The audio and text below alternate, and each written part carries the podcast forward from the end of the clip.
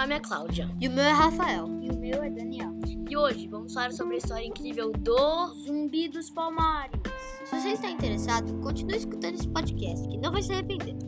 Você conhece o Zumbi dos Palmares? Zumbi dos Palmares era um escravizado que criou uma rebelião de pessoas contra a rainha de Portugal. Ele foi muito importante, que até fizeram um feriado na sua morte para mostrar seu impacto na cultura brasileira.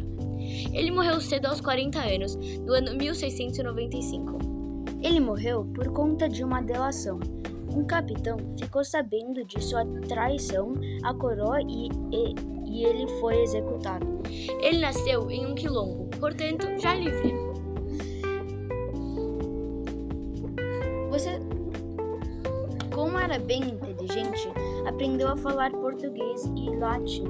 Você sabia que os africanos escravizados que vinham trabalhar no Brasil tinham uma condição de vida miserável? Mal tinham comida bebida.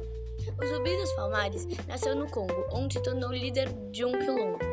Zumbi dos Palmares também era um patriota brasileiro, mesmo nascendo no Congo. E esse foi o podcast sobre o zumbi mais importante do Brasil. Espero que vocês tenham gostado. Tchau.